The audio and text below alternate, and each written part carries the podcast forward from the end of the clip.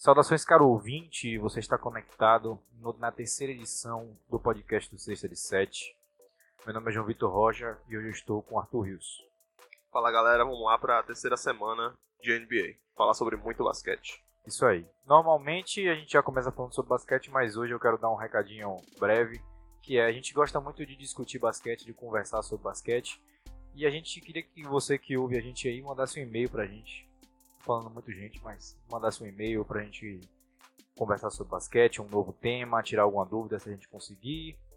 É, surgiu uma nova dúvida também, especular. A gente gosta bastante dessa, dessa conversa, dessa troca sobre basquete, que é a grande intenção da gente ter criado esse podcast. É, não é falta de pauta, mas é o feedback é necessário para a gente melhorar. Exatamente. Então é isso aí. Nosso e-mail é sexta de gmail.com. Se você curtir também o podcast, já assina, já deixa aí seu review, manda e-mail pra gente. E vamos nessa, vamos falar sobre basquete.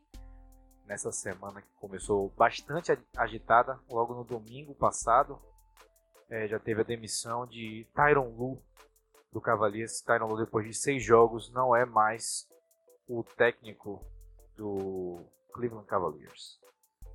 É, não é campeonato brasileiro, mas. Mas demitiram um técnico depois de seis jogos. Depois dos primeiros seis jogos da carreira de Tailu sendo técnico. Técnico de verdade? 100% técnico? Exatamente. E antes a gente sabe que quem estava treinando o time era o LeBron James. Aí quando a gente ia poder ver finalmente a face, o estilo, a cara de Tailu, a gente não conseguiu ver porque o time não acreditou muito no trabalho dele e resolveu mandar ele embora depois de um começo de 0-6 de recorde na temporada. É, eu acredito que não, a NBA não tá virando no Campeonato Brasileiro, né? Demitindo um técnico tão cedo. Uhum.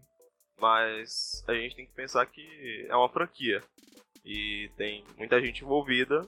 Todos eles se reuniram, né? O GM e os donos. E decidiram que Tailu é uma peça não só substituível, mais dispensável. Exatamente. é triste. Mas foi o, foi o dia do expurgo de Cleveland, né? Exato. No, mesmo dia que saiu o Tailu, saiu também o. Foi demitido o técnico do Cleveland Browns, Hugh Jackson. Exatamente. E dizem também de que o técnico do Cleveland Indians, que é o, o time de beisebol, não estava atendendo ligação nem da mãe dele. Com medo de ser demitido também, né? É, pois é, após esse expurro em Cleveland, então o Cleveland Browns segue né, o futuro com o seu novo quarterback, enquanto isso, em, no Cleveland Cavaliers, nós temos o, o Calouro, né, foi draftado esse ano, está recebendo muitas críticas, o time está em crise, Exato. o seu melhor jogador não está jogando, o que, é que a gente pode esperar desse Cavaliers. É exatamente o que você falou. O melhor jogador não está jogando graças a nós. Né? Que é a famosa boca maldita que a gente passou o episódio passado falando muito de Kevin Love, falando muito de cenários de troca para ele, embora ele não possa ser trocado até janeiro, mas a gente ficou batendo muito nessa tecla de que o Cleveland deveria é, aproveitar que ele ainda tem um valor no mercado e trocar ele, e ele acabou se lesionando, vai passar seis semanas fora para ser reavaliado e conseguir voltar naquele ritmo um pouco lento. Então ficou ainda mais difícil para o Cleveland Cavaliers. E em relação ao calor, o Colin Sexton foi escolhido no primeiro round de pique de loteria. É uma notícia no domingo hoje de que muitos veteranos, muita, é uma equipe grande do, do Cleveland Cavaliers está, está criticando ele principalmente e criticando em geral o Young Core, a galera mais nova do Cleveland, dizendo de que eles não sabem jogar basquete. Mas não no sentido de não ter habilidade e tudo mais, mas no sentido do jogo. Não saber qual papel você tem que é, desempenhar dentro de quadra, não saber como vencer as partidas, não saber o que fazer dentro de quadra mesmo. E o mais criticado está sendo o Colin Sexton. É, a gente espera geralmente que os analistas né, de TV, Charles Barkley, o próprio Shaq, falem mal dos calouros, que eles não têm, não estão vindo preparados do college, né? É. Mas a gente recebeu essa notícia vindo direta, tipo, que é uma fonte interna, provavelmente, né? É. Então, jogadores do Cleveland Cavaliers estão falando disso. É complicado você ter dentro do seu time essa, essa autossabotagem, porque o investimento pro, pra Sexton foi muito alto. Exatamente. E, e numa classe que teve que tem muita gente boa. A gente tá vendo que tem muita gente boa nessa classe, gastou entre aspas, no gastar. ou uma pick com Sexton pode ser caro daqui a alguns anos. E aí vem essa crise que está cometendo o Cleveland Cavaliers. Eles conseguiram ganhar um jogo do Phoenix Suns, mas foi só depois da demissão de Tyloo. Continuaram perdendo, hoje estão com recorde de 1-7. E parece realmente de que não vão conseguir ganhar muito nessa temporada, já que o time está sem entrosamento, está sem defesa. É, é o pior rating defensivo da NBA, com 118 pontos por 100 posses. O ataque não é dos melhores, está na vigésima posição mas é, a gente vê que o time não está unido. Jay Smith pediu para ser trocado agora e levanta essa, essa, esse, essa incerteza sobre o futuro do Cleveland, o que, é que vai acontecer com essa franquia que é quatro vezes campeã do leste e agora está indo para ser um dos piores times da NBA. É, a gente pode ter alguma certeza que o tanque vem, né? A gente podia ter uma certeza, ah, vamos lá, os veteranos querem jogar bola, mas aparentemente não, né? É, um time muito diferente do que empolgou um pouquinho na pré-temporada, parecendo que esse time ia conseguir fazer alguma coisa de diferente.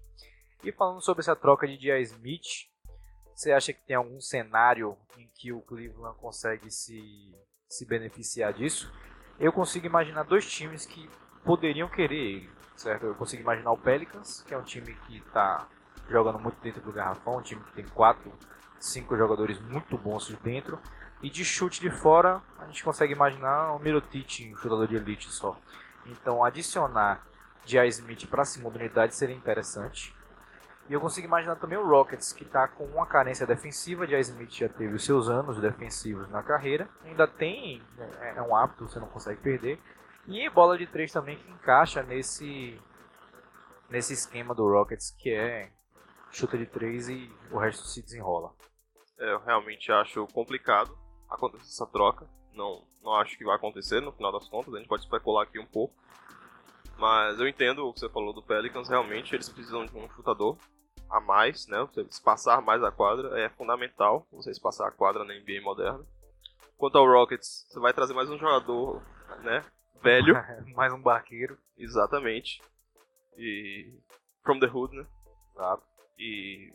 Bom, você você tá querendo ter uma maior quantidade de jogadores para você ter maior quantidade de chances, mas será que isso vale a pena, no final das contas? Exatamente. Mas aí o que estavam é, levantando bastante é que a peça de troca seria Brandon Knight, que não tá jogando no Rockets, então talvez trocar um cara que não tá na rotação por alguém que possa entrar por alguns minutos seja interessante. Mas é só uma ideia de troca aí, vamos ver o que acontece com o J.I. Smith pedindo para ser trocado. Um que... adendo aqui é que o Brandon Knight é um dos meus jogadores favoritos, que eu nunca vi jogar muito bem. E a gente também tem que chamar a atenção de que Jazz Smith com certeza vai tomar uma multa, que ele pediu para ser trocado numa coletiva de imprensa, o que é uma. Um...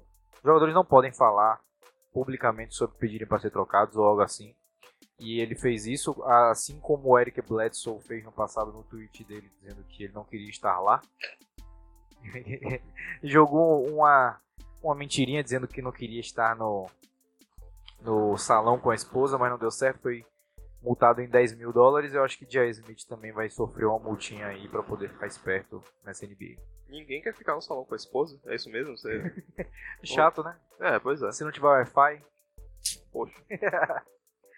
então é isso. O Cleveland tá realmente muito desmotivante essa temporada e ele tá caminhando para ser um dos piores times da NBA. Mas, como você próprio me disse antes da gravação, ser ruim no Oeste é fácil. Por quê? Tem muita gente boa. Mas o Cleveland está onde? No leste. E no leste vai ter competição para ser ruim. E é claro que a gente está falando do Washington Wizards. Que a que grande... não quer ser ruim. que não quer, mas está conseguindo assim com uma maestria sensacional. Que é o time que está depositando todas as suas esperanças em Dwight Howard. É você depositar a sua esperança num pivô na NBA no ano de 2018 com um problema nas costas. Eu, ele podia estar com as costas mais saudáveis do planeta. O ruim é de que ninguém gosta dele dentro do vestiário. Então, o maior problema é esse. E o, vestiário do Wizards é um vestiário terrível. É, Austin Rivers, John Wall, Dwight Howard, Bradley Beal. Só a galera que gosta de Marquinhos Morris também, né? Só a galera que gosta de bater cabeça e defender seu interesse acima de tudo. É, é realmente muito complicado você ter um time interessante é, bem entrosado com essas personalidades dentro do vestiário. É, pois é, né? É um time que tá caminhando pro desastre completo. É um time que, em teoria, deveria estar comprando, já que tem três jogadores com salário máximo. É. E já tá, tá um, um dinheiro considerável acima do da taxa de luxo, né? Exato. Então é um time que ele deveria estar tá almejando não só playoffs, mas Chegar na finalzinha ali de, de conferência, no mínimo. exatamente. Ainda mais que LeBron saiu agora, que era o grande dominador da, da conferência. O leste agora é terra de ninguém. Exatamente. E o, o Wizards vem aí trabalhando com o coach Scott Brooks há muito tempo, já uns 3, 4 anos, de que eles prometem bastante e projeções antes da temporada dizem que não podemos esquecer do Wizards e toda vez o Wizards decepciona a gente. A gente não sabe se por fatores internos, se por não conseguirem jogar tão bem assim, e tem aquela estatística muito interessante de que John Wall e Bradley Beal jogam pior quando estão juntos. Pois é. Enquanto o Raptors decep- decepciona a gente nos playoffs, o, o Wizards tá decepcionando a Sempre. gente agora, desde logo. Desde, desde já, pra gente não, A gente não, não, pode esperar ilusão. muito. Exatamente. Pois é, você tem dois jogadores que jogam muito bem, né? O John Wall tá vindo de lesões, isso talvez esteja impactando um pouco o jogo dele, Mas- mas, mas não é de hoje. desde sempre É. eles não jogam bem juntos. Eles têm um plus minus de aproximadamente menos 20. Eu assisti o jogo deles na, na sexta-feira e o narrador disse que é menos 20 quando os dois jogam juntos. Ou seja, é uma falta de entrosamento absurda. É, Pois é. Então, tirando os sinais de gangue de John Wall, não tem. o, o jogo dele tá bem fraco. Como geral, inclusive quando ele joga. Quando ele tá jogando sozinho, o último jogo que eu vi do, do Wizards, ele, ele não tá jogando bem. Não tá jogando mais aquele nível que ele tinha. Exato, ele é explosivo ainda. Ele tem a confiança, mas falta algo. Talvez seja o vestiário. É, Ele também, não está confortável. Exatamente, também teve aquele negócio na temporada passada de que ele operou o joelho e passou cerca de 20 dias fora da temporada. Ou 20 dias? Foi dois meses. 20, 20 jogos, na verdade. E de que o Wizards estava jogando bem, passando a bola, e as entrevistas, inclusive, foi o motivo pelo qual o Marcin Gortat foi trocado, porque ele disse: agora a gente está jogando como um time criticando demais John Wall, porque John Wall é um cara que ele fazia o que ele queria dentro da quadra, e ele estava sendo protegido por ser o jogador mais talentoso daquele time. Então a gente vê que é um time que desde sempre tem problemas no vestiário e parece que eles não vão acabar tão cedo. É, pois é, o cortar agora no Clippers. Isso. Mas, realmente, o time tava funcionando muito bem. Talvez ano passado, com Howard no lugar do próprio Cortar, talvez talvez o vestiário fervesse de vez. E aí explodisse, Exatamente, né? acabasse tudo. Porque Dwight Howard não, né, eles não. Os jogadores não escolhem se são trocados ou não. É, Mas seria. Seria uma história totalmente diferente. É um what if bem interessante. exato. E nesse último jogo também que eu vi, que foi contra o Thunder, inclusive daqui a pouco a gente vai falar do Thunder, que a gente zicou eles pro bem, já que eles des- deslancharam e conseguiram quatro vitórias seguidas, foi de que quem estava chamando as jogadas nos timeouts, na sideline, era Bradley Beal. Ele pegou a prancheta da mão de Scott Brooks, e ele que estava dizendo qual era a jogada que ia ocorrer, qual era a jogada que ia ser melhor, e quem estava dando pitaco, Dwight Howard. Ou seja, o técnico perdeu o controle do time, será? É isso que transparece pra gente assistindo o jogo, né? Exatamente. Você olha o jogador. A gente viu que o Steve, o Steve Kerr ano passado dando a prancheta pro, pro Iguadola, pro Duran, pro Curry, pra, ele- pra eles fazerem a jogada, mas tipo, era um ambiente totalmente con- Ah, é, controlado, é. que o Warriors estava totalmente tranquilo. Pois Ele é. fez aquilo pra motivar os jogadores. E aí você vê o jogador no huddle assumindo a chamada É porque tem alguma coisa errada. né? é, é muito. É exatamente o que você falou. É diferente. Assumir é diferente de tomar. É de, o, o jogador, o técnico dá pro jogador assim, assuma essa jogada aí, me diga essa jogada aí, e o jogador tá tomando o controle é uma coisa completamente diferente. É, eu tô comparando, né, mais uma vez com o Brooks, que o Jackson sentava, né, pedia tempo pra esfriar o time adversário quando o time adversário tava quente. E ele falava, queridos, seguinte, façam o que vocês sabem fazer aí. A gente treinou durante a semana e aí nenhuma. Aí É. os jogadores se reuniam, reuniam eles, os que estariam em quadra, os cinco, os reservas também entravam ali e eles conversavam. A diferença era o quê? O QI basquetebolístico do, do, dos times de Phil Jackson era absurdamente maior do que esse do Wizards. Se esse Wizards jogar no triângulo ofensivo, com certeza o time vai implodir. Exatamente. Vai acabar a franquia. É. Então a gente tem aí, no momento, o Wizards está sem esperança, mas tem aquele, aquela luzinha no fim do túnel que se chama Dwight Howard. É uma luz meio vermelha, meio piscando assim de perigo, porque você não pode colocar suas esperanças em Dwight Howard nessa época, mas ele entrou no jogo do Thunder, primeiro jogo dele na temporada, muito bem. Mostrou que evoluiu bastante na, na pré-temporada. Ele conseguiu fazer bola de infiltração em cima de Adams, driblando, fazendo bandeja. É, pegou também jump shot, a Embiid virou para frente, deu um arremessinho na frente, caiu, tabelado, sem tabela também caiu. E o resto é pegando rebote e finalizando no aro, que é o grande forte dele mesmo. Então, ele trouxe um pouquinho de esperança para ser um, realmente um, um começo para essa ressurreição do Wizards. Se eles estivessem no Oeste, eu já diria que eles estariam fora do playoff 100%. Ah, vende a franquia, bota, bota em Seattle alguém. Exatamente. Agora, no Leste, eu ainda acho que eles, eles conseguem, ainda há tempo, nesse, nessa temporada de 32 jogos, ainda há tempo de deles conseguirem uma reviravolta aí, conseguir pegar ali uma vaguinha no máximo no sexto lugar. É, tem muitos times que estão na resistência, né? Por exemplo, a gente tem o Knicks com, com Porzingis fora, mas eles estão oferecendo alguma resistência. É, o calor deles, o Kevin Knox machucou, mas estava jogando até relativamente bem. Que a gente sabia que ia acontecer, porque ele, ele tem probleminha de lesão, né? É, não sabia não. Quem tem muito problema de lesão também é o Michael Porter Jr. do Nuggets, que provavelmente não vai jogar nem essa temporada mas quando voltar vai ser um cara bastante interessante da gente ver.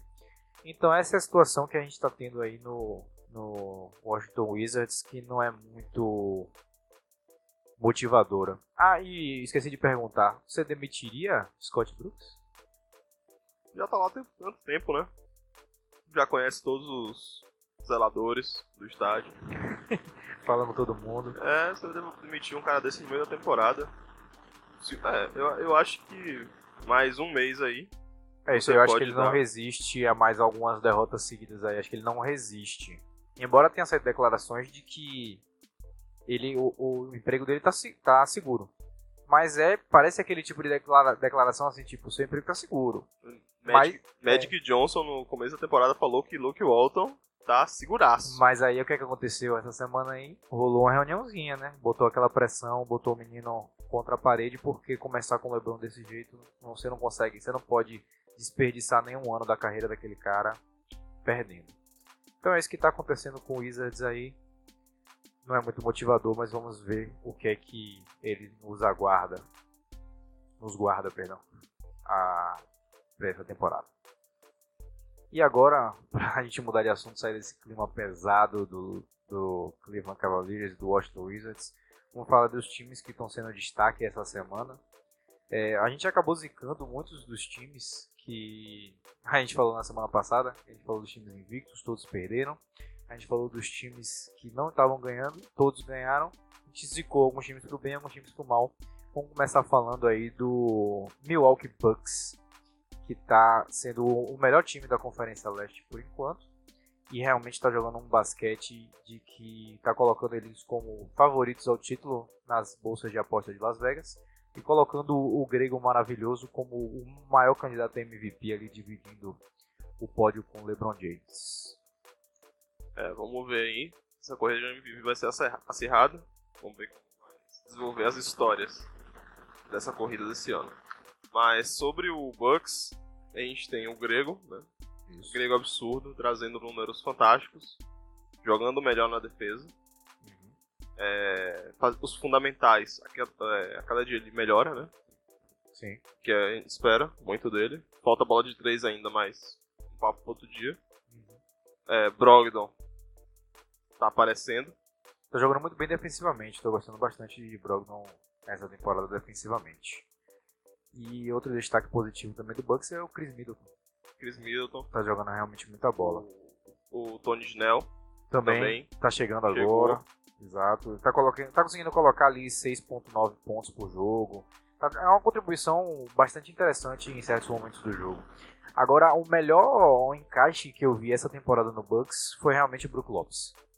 Ele tá chegando, ele tá conseguindo 11 pontos por jogo, uma assistênciazinha ali ou outra e uns rebotes, alguns rebotes ofensivos.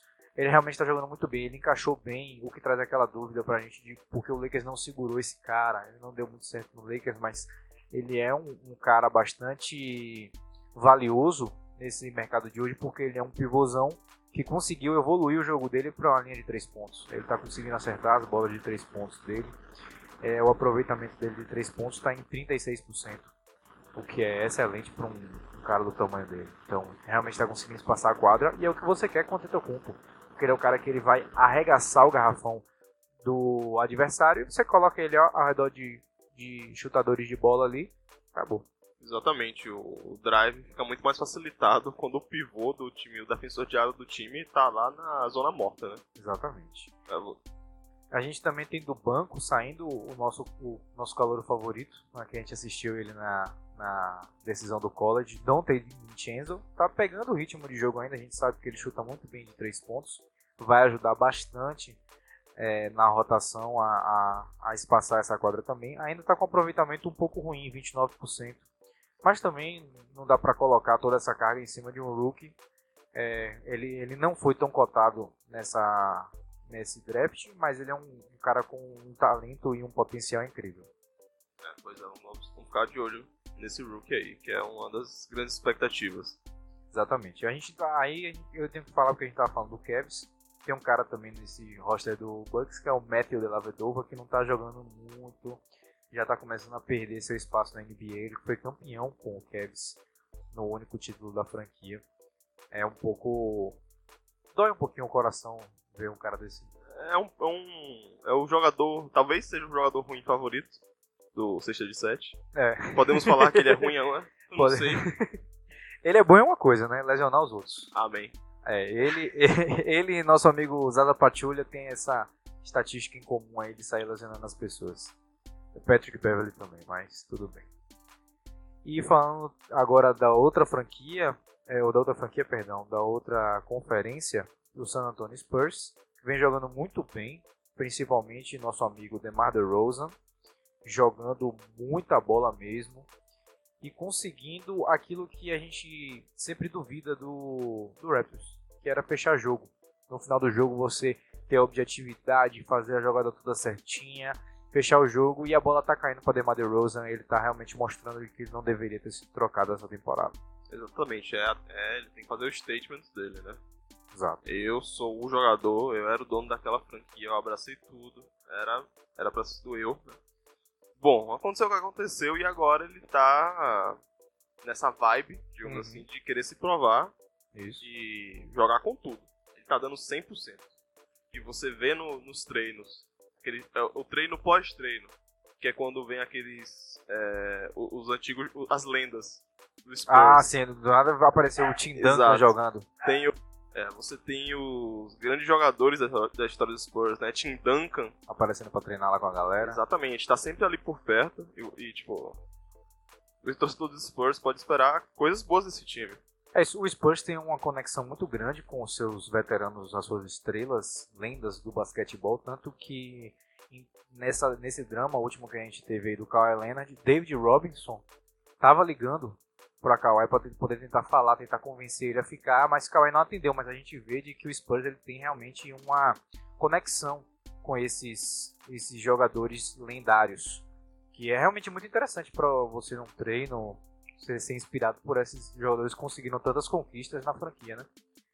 E também a gente tem que destacar nesse time é, a chegada de Forbes na, na, posição de armador depois das lesões dos armadores principais. Ele está chutando muito bem, eu gosto dele como um chutador de três pontos, está ali em 37% de aproveitamento, mas acho que ele pode melhorar.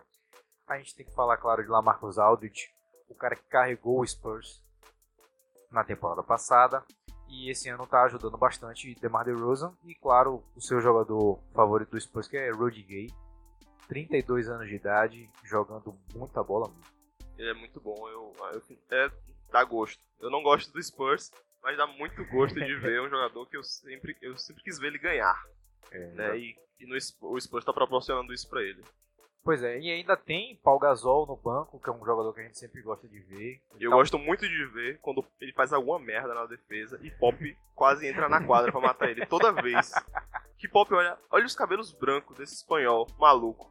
E ele errando na defesa, tudo bem não conseguir pular tão alto, se mover É. lateralmente tão rápido, mas fazer uma falha de troca, o Pop fica maluco. A coisa que eu mais gosto de ver quando eu assisto um jogo, tem Paul Gasol jogando, é quando ele pega um rebote em cima de um pivô 15 anos mais novo que ele, e ele pega assim como se não estivesse fazendo esforço nenhum. E é um negócio assim, tipo, a experiência e a qualidade que tem nesse cara é, é incrível. Em contrapartida, o que eu menos gosto é quando ele grita toda vez que ele pula. Ah, sim. Ei! Falta aqui, juiz! É Ele o ele Falam um que Lebron é chorão, mas Lebron chora depois. Paul Gasol chora antes e durante a sexta. Exatamente. Então, a gente tem esse Spurs aí que tá.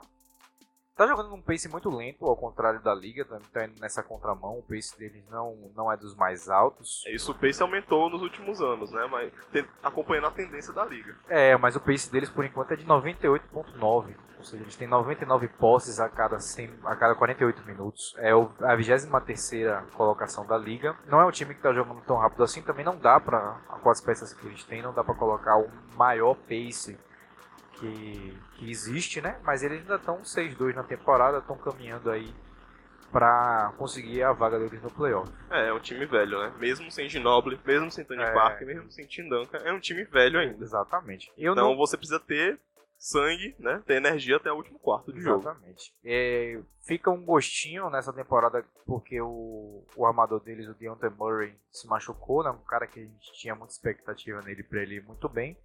Mas é um time que eu ainda não consigo colocar fora dos playoffs, mesmo estando na Conferência Oeste, porque é o Spurs. É, não dá pra descartar o Spurs de maneira alguma. O Pop ajeita o time do jeito que for. E a gente pode sim esperar o Spurs com uma das vagas no Oeste Selvagem. Pois é. E falando também agora de outro time da Conferência Oeste que está trazendo um, um- um destaque positivo essa semana, é que a gente ainda custa acreditar um pouco se é verdade ou se não é, mas de fato está acontecendo, o time está realmente jogando melhor, o time está jogando muito rápido, é o Sacramento Kings. Sacramento no momento está subindo nos ratings ofensivos, está com 112.5 pontos a cada 100 posses, é a oitava marca na liga. E o pace deles é que está chamando muita atenção. É o segundo pace, o segundo maior pace da liga. São 116, são 106, perdão, posses a cada 48 minutos. É um time que está jogando rápido, tem uma galera muito jovem e está 6-3 no Oeste. Então tá ali beliscando a sua vaguinha na nos playoffs. A gente ainda custa a duvidar muito deles, porque é o Sacramento, obviamente. Mas é um time que está trazendo resultados positivos, pelo menos nessas primeiras semanas da NBA. É, além de ser no Oeste, né? Sacramento tá na divisão do Warriors, do Lakers, do Hum. Suns e do Clippers. Tá, a gente tira o Suns e, e o resto fica. É, então temos a divisão, né? Pesada. Exato, são quatro times ali que eles vão brigar, né? É isso. Eu vou aproveitar já a gente vai deixar o Warriors para daqui a pouco quando a gente terminar o Sacramento, porque tem muita coisa para falar do Warriors. Mas o Clippers está com um time muito arrumadinho. O Suns no começo deu uma esperançazinha de que ia jogar bem, mas parece que não vai ser um negócio deles por enquanto. É porque Aiton é bom, é por isso que dá essa esperança. É, Aiton é bom e Devin Booker é sensacional. A gente É. não falou dele na primeira semana do nosso podcast, a gente esqueceu. Mas ele teve um jogo sensacional, metendo 35 pontos. Ele é um cara, a gente já sabe de que ele consegue é, marcar pontos. Ele consegue desse- definir jogos. É a máquina ofensiva, né? É isso. Agora, pra mim, a grande questão é de que será que ele vai conseguir chegar a um outro nível de jogador? Porque o outro nível seria ele inspirar os jogadores que estão junto com ele no time. Será que ele consegue ser um líder para esses caras? Será que ele consegue fazer com que eles joguem melhor? Porque se ele conseguir fazer isso, se ele conseguir ser a grande peça de reconstrução, sem ser aquele cara que vai ficar ficando bo- botando bola na cesta todos os jogos, se ele conseguir esse papel, eu acho que vai ser vai fazer a diferença no Suns. É, ele tem que ser mais do que um finalizador, né? Exato. Eu acho que ele deveria armar mais, tipo, em volume no Suns. Ele deveria ter uma mente, uma mente ofensiva além de marcar cesta. Ele deveria envolver mais o time. Exatamente. Aí a gente tem o Suns, tem o Clippers, o Clippers está muito arrumadinho, tem a, a, a besta da NBA agora, que é o Boban Marjanovic. Jogando muitos minutos agora. É, tá de titular, o Marcinho Gortá se machucou, mas ele vem chamando bastante atenção de que ele entra, joga 12 minutos faz 18 pontos. O PR dele ainda é maior que o do Michael Jordan. Exatamente, então a eficiência dele é realmente muito boa, ele tá jogando muito bem. E a gente tem o Sacramento também desenrolando muito bem nessa, nesse começo de temporada. É um time de que, vou confessar, de que eu não estou acompanhando muito. Tenho que acompanhar mais os jogos para poder trazer uma, uma detalhação melhor, um detalhamento melhor no, no Sacramento. Mas é um time que está empolgando bastante. A gente tem Darren Fox, que estava sendo segurado na, na temporada passada, está é, agora sendo liberado. Buddy Hilde está conseguindo agora também mostrar um pouco mais da sua qualidade, está chutando 48% da linha de 3 pontos. Ele foi o melhor jogador do college quando jogou a sua última temporada.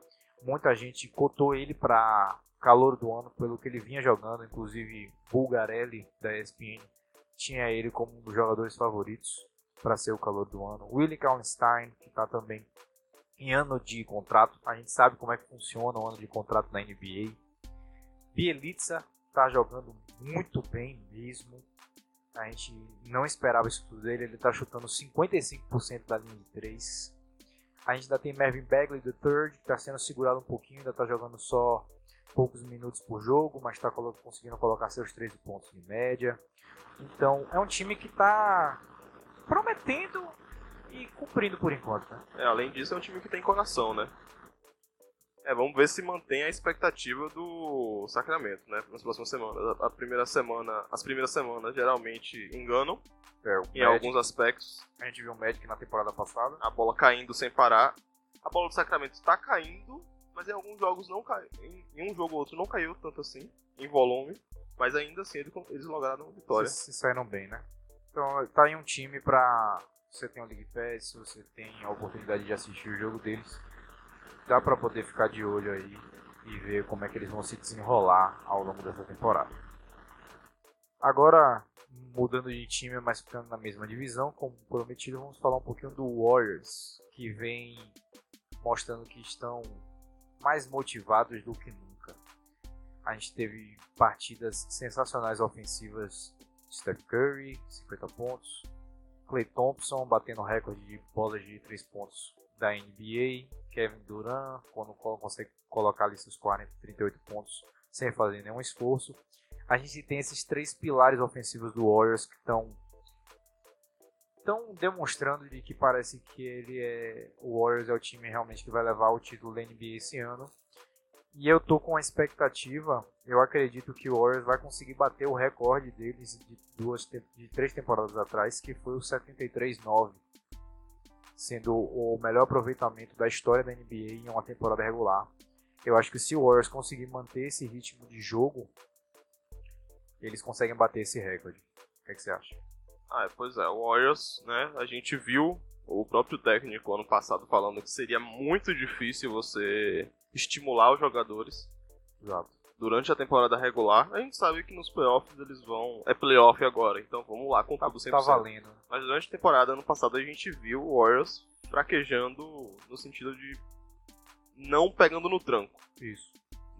Do, do começo até o meio da, da temporada regular foi difícil. O Kerr usou sub, subterfúgios, como a gente falou, né? Deixar os jogadores fazer um jogo, plano de jogo, envolver mais, só pra você Dá incentivar. Motivação. E também teve aquele negócio de muita gente estava criticando a defesa deles durante a temporada regular e quando eles chegaram na, na, na pós-temporada foi como se eles tivessem apertado um botão, o botão da defesa. Vai rolar a defesa agora, salve-se quem puder. E a gente não tá vendo isso no Warriors essa, essa temporada porque simplesmente eles estão avassaladores desde o início da temporada. Eles estão com um recorde de 9-1, certo? Então eles só perderam contra o Nuggets, que na época era a melhor defesa da NBA. E foi um jogo assim bem pegado mesmo, não foi um jogo fácil de ganhar. E eu acredito que esse Warriors vai conseguir mesmo quebrar esse recorde da NBA. É, eu acho difícil repetir. Aquele recorde foi absurdo demais pra gente pensar que é possível foi. quebrar em tão pouco tempo, mas é um, um time, né? Só que com a potência a mais. Enfim. Isso. E também na, no, no, nos vestiários a gente ainda tem Bug Cousins. A gente não sabe como é que vai entrar nesse time aí, como é que ele vai fazer a diferença. A gente não faz ideia do que vai acontecer, isso é fantástico. Isso é um tempero, tompero que a NBA traz. É. que realmente vai fazer todo mundo que já assiste, né, casualmente, ou não vamos dizer profissionalmente, mas tipo, É, mas com, Com um pouquinho mais de emoção. exato, acompanhar a cada jogo vai ser fantástico. Então é isso, os Warriors estão se divertindo, além de motivados, isso. eles estão se divertindo. É Aquele isso. vídeo, os vídeos do Instagram de Curry e dos jogadores do Warriors são fenomenais. É, se você não assistiu, não sabe do que a gente tá falando, foi assim: a Fergie cantou o hino dos Estados Unidos, é, o hino nacional, num jogo do Warriors, e ela cantou de uma forma assim um pouco estranha, certo? Aí o Warriors resolveu fazer um remix dessa música em eletrônico e dançar no vestiário. Então, se você não, não conferiu ainda, vai no, no, no Instagram do Steph Curry lá que tem o remix e a galera dançando lá e se divertindo bastante. E no, quando, no jogo que Clay Thompson quebrou o recorde de bolas de 3, É, ele também fez um mini vídeo com papel atestando os números de Clay, os números oficiais da NBA, e aparecendo o Clay atrás, com corações. Pois é, então a gente vê de que é um time que está motivado, é um time que vem com um ritmo absurdo, a gente sabe que isso faz diferença, querendo ou não. É um time que já ganhou três finais juntos, certo? Então, quando chegar no playoff, o time já sabe o que fazer. É um time que está embalado, então é realmente a equipe a se bater no Oeste, na NBA, em qualquer lugar. E, e esse começo do Warriors é assustador para as outras franquias, principalmente o Houston Rockets, que E mais- chegou perto. E mais uma vez eles trouxeram um jogador que ninguém viu de onde veio, né? Jericho Ah, é, né? Jonas. Ele Jericho. chegou do nada, ele tá jogando, ele virou o queridinho da, da torcida porque ele tá fazendo de tudo um pouco. Também tem o Damian Jones. É- o, o que, o que acontece de pior na NBA é pivô do Warriors aparecer jogando bem. É, o Jericho tá metendo bola de 3 atrás de bola de 3, defendendo que nem um cavalo, agressivo. Pois é. Realmente, eu não lembro dele de outra maneira. Essa, essa a primeira a nova impressão que eu tive dele do Warriors Vai- substituiu vai toda a impressão que eu tinha dele antigamente. E também, é, a gente falou do Boogie Cousins, Boogie Cousins já tá treinando com o Warriors. O que vai ser muito interessante ver quando ele voltar, é porque ele já tá treinando. E ele tá é, na expectativa para voltar em dezembro. Vai ser assustador um cara desse voltar, como é que Steve Kerr vai conseguir é, manejar essas rotações ofensivas, porque eles vão ter cinco All-Stars no time, então todo tipo de rotação deles vai ter pelo menos dois dentro de quadra. E vão ser caras que podem chutar de três, podem jogar dentro. O Stephen Curry está jogando muito bem é, na- no garrafão, não em post move, obviamente, mas infiltrando, com muito perigo. E está sendo realmente muito interessante assistir esse Warriors, uma hora de basquete em todas as partidas. E já que a gente falou do Warriors, a gente tem que falar dos, dos rivais. Eu quero falar de um rival em especial que a gente acabou é, criticando bastante na semana passada, a gente tem que falar aqui também porque eles conseguiram desempenhar um papel melhor nessa última semana, aí, ganhando quatro partidas seguidas. É o Oklahoma City Thunder. Conseguiu realmente dar uma revirada, uma chacoalhada no que estava acontecendo no time e eles agora conseguiram assumir a identidade que estava faltando neles, que é a identidade defensiva, a identidade de transição, a identidade de contra-ataque que estava faltando nesse time para eles realmente conseguirem ganhar jogos. Parece que o time estava um pouco desmotivado, estava se dando né, mal ou alguma coisa assim. As chamadas ofensivas, que é a coisa que mais que me incomoda no Thunder, ainda não é nem perto do ideal. Ainda é muito isolation, muito talento individual. E nesses últimos jogos também estão contando com algumas, algumas peças que não são recorrentes ofensivamente, mas estão aparecendo muito bem. Alex Abrines, é, Jeremy Grant, Patrick Peterson estão aparecendo, estão engrandecendo esse time e o Thunder está conseguindo se sair bem nessa última semana. Até o próprio Nerds Noel também, né? Ele, na partida que Steven Adams não jogou, ele conseguiu mais de 20 pontos e mais de 12 rebotes. Exatamente. Jogou muita bola. Então o time é um time encaixado. A gente, a gente consegue ver que o potencial tá ali, né? O potencial existe, é um time de playoff. Defesa agressiva Exato. e sem uma das melhores peças que o Thunder tem. Que que é Robertson. Adoro. O que vai ser esse time defensivamente quando o Robertson voltar? Eu acho que esse time tem um teto inimaginável, porque se o time continuar defendendo como está defendendo agora, no jogo contra o Washington Wizards, tudo bem, tudo bem que era contra o Washington, mas a gente pôde ver a capacidade que o Thunder tem de forçar turnover, roubar bola, de fazer diversos tipos de esforço na defesa para poder trazer as oportunidades ofensivas a partir da defesa. Tá muito empolgante de ver. Quando o Robertson voltar, que a gente sabe que é o melhor defensor de longe do Thunder, deveria, é, deve ser cotado para ser um defensor da temporada. Não essa, porque está muito tempo sem jogar, mas em próximas temporadas, se ele conseguir se manter saudável, a gente sabe que os números do Thunder com ele vão crescer absurdamente. No mano a mano, eu acho o George um defensor melhor do que Robertson, mas ele não dá 100% na defesa, né? Ele tem, que, ele tem que fazer pontos. Exato. O salário dele demanda que ele faça pontos. É, a gente tem essa, essa posição do Thunder, a posição 2, ironicamente chamada de shooting guard. Ela no Thunder ela é utilizada como defensive, defensive guard, né? O Terence Ferguson, que está agora também como titular, ele não é um cara que contribui tanto para a ofensiva. Ele conseguiu botar algumas bolinhas de três nas últimas partidas, mas o foco dele realmente é estar tá suprindo essa falta de Andre Robertson. Você acredita que um backcourt de Dennis Schroeder e Westbrook poderia funcionar, eventualmente? Defensivamente? Como um todo, dos dois lados. Eles estão jogando bem juntos. No, no final do primeiro quarto, no final do terceiro quarto, o, o Billy Donovan tem colocado eles dois juntos para jogar, mas Dennis Schroeder, ele não. Ele, a bola não tá caindo. Esse é o meu que eu queria trazer aqui. Também não tá caindo, mas ele, quando o Westbrook tá em quadra, ele não, não toca muito na bola.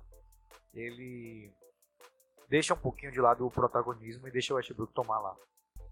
Mas o que ele vem jogando quando o Westbrook tá fora da quadra e ele vem trazendo essa força para a segunda unidade, tá realmente me empolgando bastante.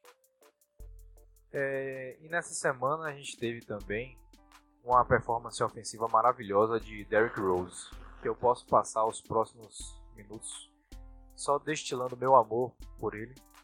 Mas foi realmente um jogo empolgante demais. Ele, depois de todas as lesões que ele teve, de todos os altos e baixos na carreira, o MVP de 2011 2012 conseguiu ter o seu jogo de maior pontuação na carreira depois de todas as lesões que acabaram com ele também.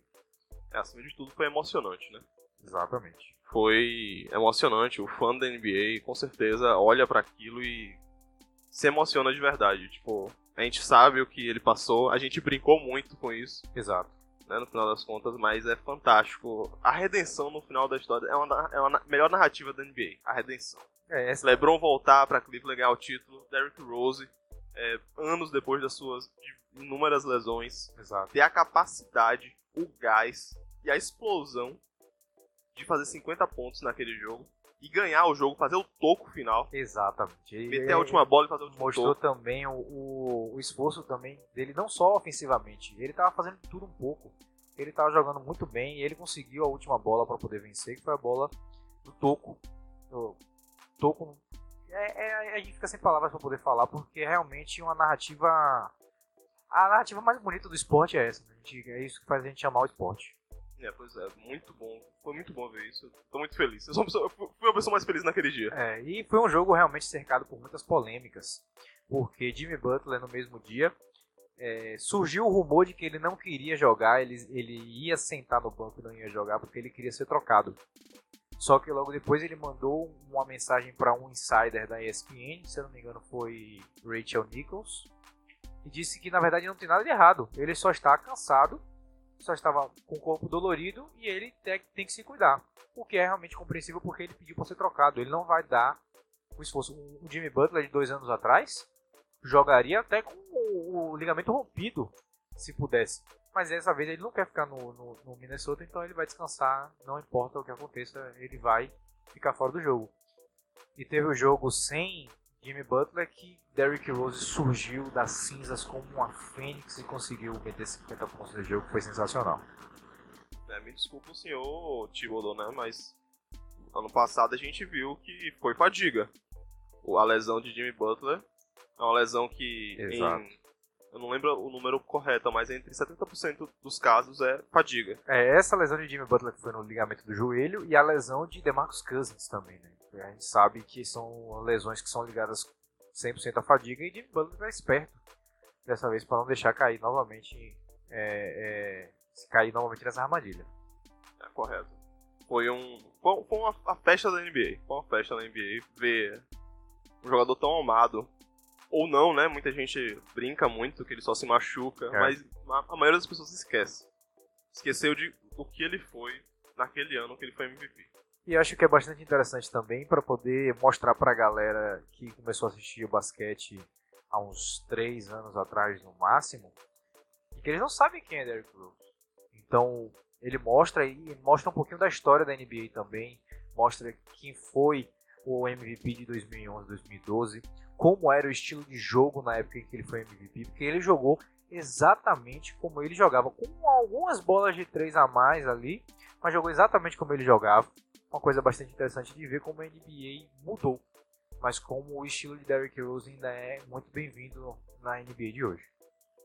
Aproveitando que a gente está falando de Derrick Rose, ele que nessa temporada teve essa partida de titular, mas ele está vindo bastante do banco. E ele está realmente jogando muito bem do banco, assim como ele jogou nos playoffs da temporada passada também.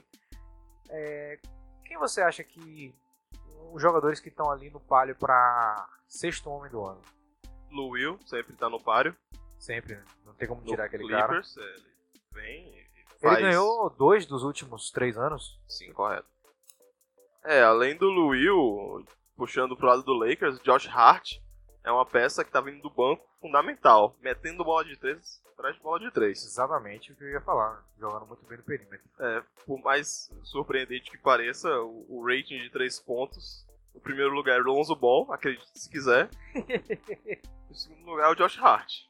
É, muita gente veio desacreditando no Lonzo Ball, mas ele realmente está começando a arregaçar as manguinhas e mostrar do que, que é capaz. Defensivamente a gente já sabe, e ofensivamente estamos chegando lá, né? Josh Hart estou gostando bastante dele também.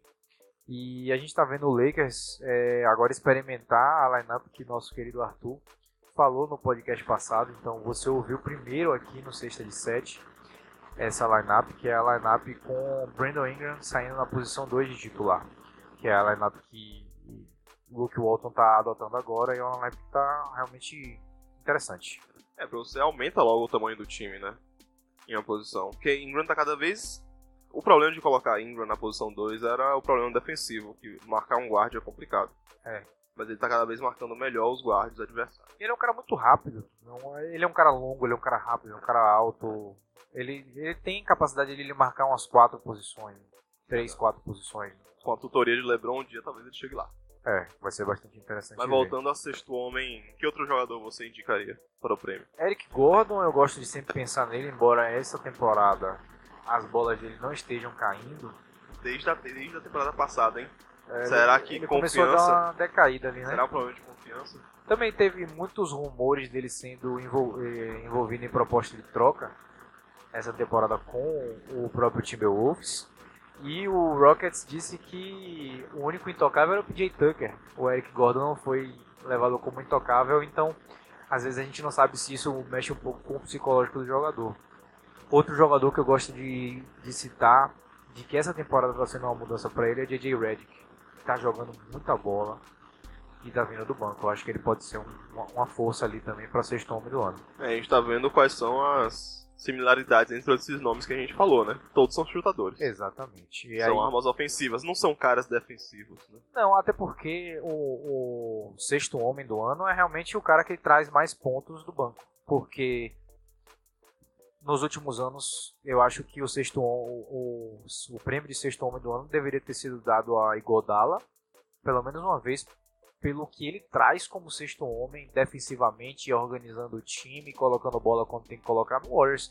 E ele nunca foi citado nas conversas. Minha, meu problema com esse sexto homem do Warriors é o, a, o dilema do Sean Livingston e do André, do André Iguodala. Quem é o sexto homem, né? Entre os dois. Eu acho que acho que tá mais pra Iguodala do que. Em questão de minutos. É, sim, do que pra Sean Livingston. Mas são Seria dois. o sétimo homem, né? Aí é... não conta mais, né? Mais já é outro prêmio já. Mas são dois caras que trazem muita contribuição. O Iguodala principalmente traz muita contribuição e nunca foi citado para esse tipo de, de prêmio. No Thunder a gente tem Dennis Schroeder, que ele veio nessa temporada para abraçar esse, esse, essa posição de sexto homem. Por enquanto não está produzindo nada fantástico, mas eu acho que ele pode sim chegar a um nível mais alto, porque ele era um armador titular da NBA. Era titular no Hawks, era, mas não deixa de ser um armador titular na NBA. Então agora ele está sendo sexto homem no Thunder e vai ser bastante interessante de ver o que, que ele pode produzir. O técnico tá colocando ele com força, né? Pra descansar o Westbrook e É. junto com a segunda unidade. É muito interessante ver esse trabalho no Thunder. E agora, pra gente finalizar esse podcast, essa terceira edição, vamos falar do- dos, aconte acontecimentos, provavelmente o acontecimento de maior peso na história da NBA, que é LeBron James se aproximando para a sexta colocação de do ma- maior cestinha de todos os tempos, na lista de maiores cestinhas da NBA. Ele está agora na sexta posição, ele passou o Dirk Nowitzki. LeBron agora tem mais três pessoas na frente dele, são três nomes de peso absurdo. Wilt Chamberlain, Michael Jordan e Kobe Bryant, que ele tem aí para passar esse ano. A diferença dele até Kobe Bryant, que é o mais longe, é de 2 mil pontos ali. Em média, 2 mil pontos. Um pouquinho para mais, talvez. Você acha que ele consegue chegar essa temporada nesses, nesses três caras? É possível chegar, né? A gente. É aquilo, desde que LeBron. de- Depois dos quatro primeiros an- anos de LeBron, a gente já sabia que ele era o escolhido. É. Ele era esse cara fenomenal e as projeções já apontavam que seria possível ser o maior cestinho da história da NBA. Isso. E o que a gente tem de projeção por agora? A carreira de LeBron tem de, de média 27,2 pontos. E as projeções colocam ele de média de 20 pontos por temporada. Se ele conseguir segurar esses 20 pontos, ele levaria menos de 5 anos para conseguir bater o recorde de Kareem Abdul-Jabbar. É, só respondendo a pergunta que eu acabei não respondendo foi que, que eu acho que ele consegue bater o recorde passar, passar de Kobe, falando de chegar muito próximo. Porque o jeito que o Lakers está jogando é em que existem pontos do terceiro quinto, terceiro quarto, começo do último quarto, em que LeBron não pontuou muito até o momento, até o momento daquele jogo, e aí ele bota a bola embaixo do braço, faz os drives dele que é imparável, e ele faz É. 10 pontos seguidos e, aí já fica na média dele, que é 27 pontos. É exatamente esse questionamento que eu ia levantar, que assim, é uma nova fase que a gente está vendo do LeBron agora, é uma fase que ele divide mais a bola, ele envolve mais os companheiros, até porque, porque ele quer jogar num pace mais rápido, que é a filosofia de Luke Walton. Então é, é essa fase nova que a gente está vendo. Você acha que quando o LeBron chegar ali mais mid-season, perto da, da- do prazo para trocar, efetuar trocas, você acha que ele vai colocar essa bola mais debaixo do braço? e vai atacar mais para poder ganhar os jogos se o time tiver numa posição ruim, porque depois de todos esses anos a gente vendo o LeBron na final, são oito anos seguidos de final, é, não ir para os playoffs é algo que não está passando pela cabeça dele, e principalmente não está passando pela cabeça da organização do Lakers, porque são quatro anos que você vai ter dos últimos anos da carreira, querendo ou não, do melhor jogador do planeta Terra. Então você não pode perder essa janela que está aberta para o Lakers agora. É, quanto a colocar ba- bola embaixo do braço, a gente já comentou antes, né? Que ele tá em momentos específicos do jogo, ele tá botando a bola embaixo do braço e, e no resto do jogo ele tá botando a meninada pra armar. Meninada leia Kuzma, é, Kuzma, perdão, não. É, meninada leia Ingram, Joe Hart às vezes e Lonzo. Isso. Rondo também arma, claro, obviamente. Mas é a meninada que é o foco da, da franquia, porque vai ser o futuro da franquia que vai correr junto com ele pelos próximos anos. Né? Exato.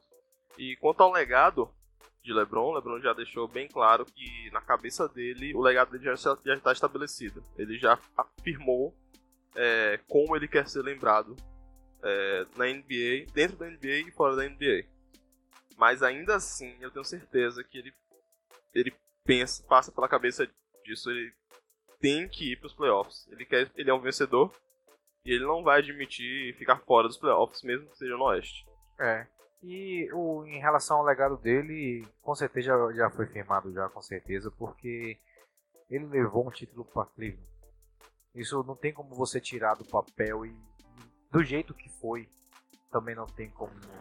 Contra o, o time que teve a melhor performance numa temporada regular, ganhando depois de estar tá perdendo de 3 a 1 nas finais, uma virada, jogo 7. Isso aí não tem como você apagar da história nunca, vai ser sempre marcado. É isso, né? E, tipo, como cada jogador do Lakers tem suas individualidades, Lonzo, por exemplo, não trabalha muito bem com pressão. Kuzma, pelo outro lado, Vive. ele sobrevive pela pressão apenas. É. Então, vamos ver como vai. Como vão ser os próximos meses, né? Vamos ver se o Lakers vai embalar agora. Quebrou uma série de 16 derrotas seguidas para o Portland. Você reclamava muito do, do, disso, né?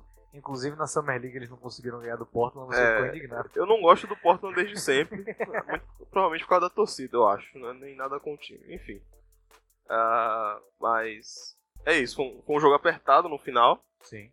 McCollum e Lillard jogaram muito bem. Ingram, como a gente falou mais cedo, tava marcando, né? O McCollum marcava Lillard. Teve muita dificuldade, marcou bem em outras ocasiões. Mas o ponto é que o Lakers botou 20 pontos de vantagem e sofreu por finalizar. Muito pelo talento adversário. É. A gente tem esse Lakers aí com. Com certeza vai estar sempre presente em todos os episódios do Sexta e 7, porque é um time que tem muita, muita coisa para falar toda vez, porque tem o melhor jogador do planeta. E, e a minha opinião pessoal é de que LeBron realmente vai conseguir passar a carimbo do Jabá. Essa temporada eu acho que ele consegue chegar sim à terceira colocação, que hoje pertence a Kobe. E para chegar em Cal Malone, você tem uma noção, Kobe está em 33.643 pontos, Cal Malone está em 36.928. Então ainda vai demorar um pouquinho para ele poder conseguir chegar em Cal Malone e Carinho do Jabá 38.387 também vai demorar um pouco, mas o que LeBron vem mostrado de investimento em sua saúde, em seu corpo. É um cara que não tem lesões muito fortes, lesões graves.